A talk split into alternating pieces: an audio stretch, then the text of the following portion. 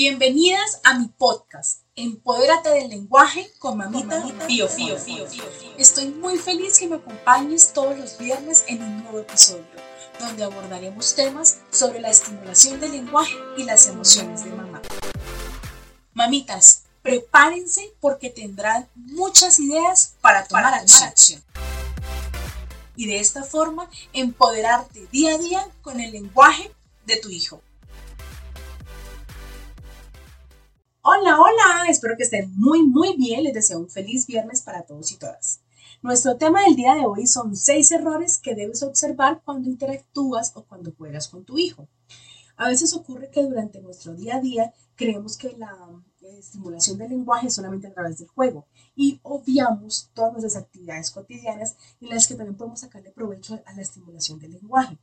Entonces aquí les voy a dar seis tips para que los tengan en cuenta, evalúen cómo están trabajando el lenguaje ustedes en casa, cómo lo están estimulando y si los están cometiendo, pues ya saben que tienen que empezarlos a corregir. Entonces, nuestro primer error es no validar la emoción, ¿sí? Es muy importante que nuestro hijo esté con una emoción tranquila, con una emoción de alegría, con una emoción de agrado. Porque si, por ejemplo, nuestro hijo está irritado, o está llorando, o tiene hambre, o tiene sueño, no va a haber un aprendizaje significativo. Lo que vamos a lograr es al contrario, todo lo opuesto, que el niño se irrite más, que no quiera jugar, que no quiera seguir participando en lo que está haciendo. Entonces, ¿cómo corregimos este error? Hay que observar si nuestro hijo ya durmió, ya, se comió sus onces, o el almuerzo, no está enfermito, tiene su pañal limpio y que esté interesado en ir a jugar, porque solamente de esta forma ese aprendizaje podrá ser de su agrado. ¿Listo? Podrá, podrá haber como una, como, como un recuerdo bonito en ese juego, entonces lo va a querer hacer continuamente. Nuestro segundo error, mamás, es dirigir todo el tiempo el juego. ¿sí? Si tú todo el tiempo estás dirigiendo el juego, no le das la oportunidad a tu hijo a que él también eh, tenga esa interacción.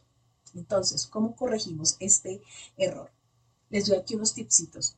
Empieza tú dirigiendo el juego, pero después deja que tu hijo tome las riendas de ese juego para que él pueda estar mucho más visible a nivel de sonidos y a nivel de palabras.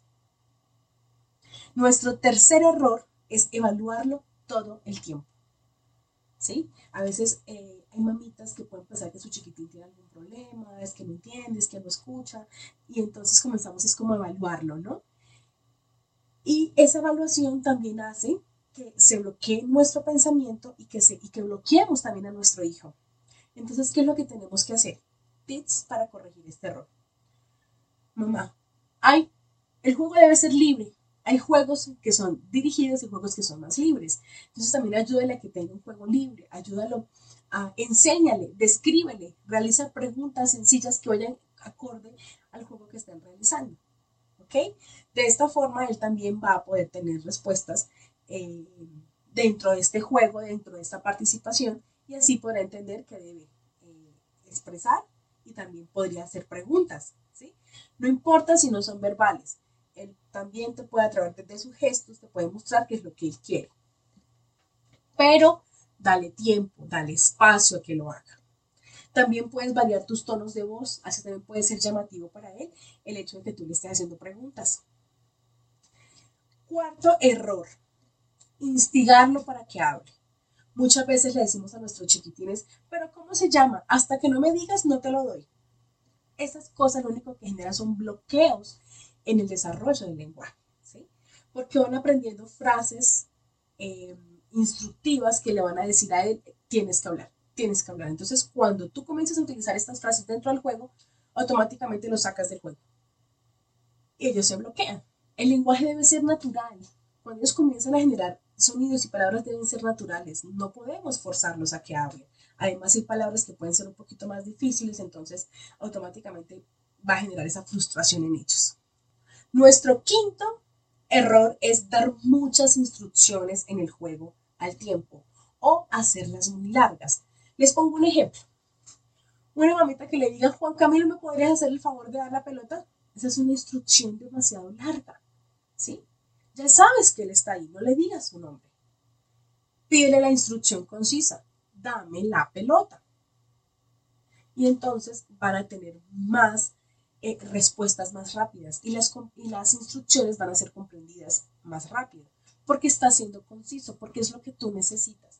De esa forma ellos pueden hacer las cosas em, más rápido, ¿sí? O sea, como que su respuesta va a ser ejecutada de forma más inmediata y que no sean tantas al tiempo. Así que la mejor forma para poder corregir este error es darle instrucciones sencillas y no todas al mismo tiempo. Es decir, darle espacio a que él realice esta instrucción, este comando verbal, y si el juego lo demanda, pues le puedes colocar. Otra cosa importante de, darle instrucciones eh, todo el tiempo en el juego. Observa cómo le estás dando la instrucción. Si tú le dices cómo hace, él lo puede asociar a un movimiento del cuerpo para, que, para el sonido. Pero si tú le dices qué sonido hace este animal, es diferente, ¿vale? Siempre tengamos en cuenta las instrucciones, cómo se las damos, porque hay instrucciones que pueden dar una respuesta verbal y otras que pueden dar un comando de hacer una ejecución, de hacer una acción. Entonces, observemos cómo manejamos la, la instrucción que le damos a nuestros chiquitines. Y nuestro sexto error es pensar que solo en el juego se estimula el lenguaje.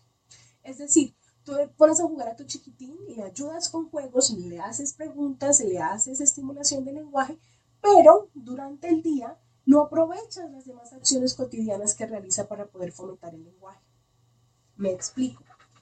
Cuando va a desayunar, pregúntale qué quiere desayunar. Cuando va a comer onces, pregúntale qué quiere.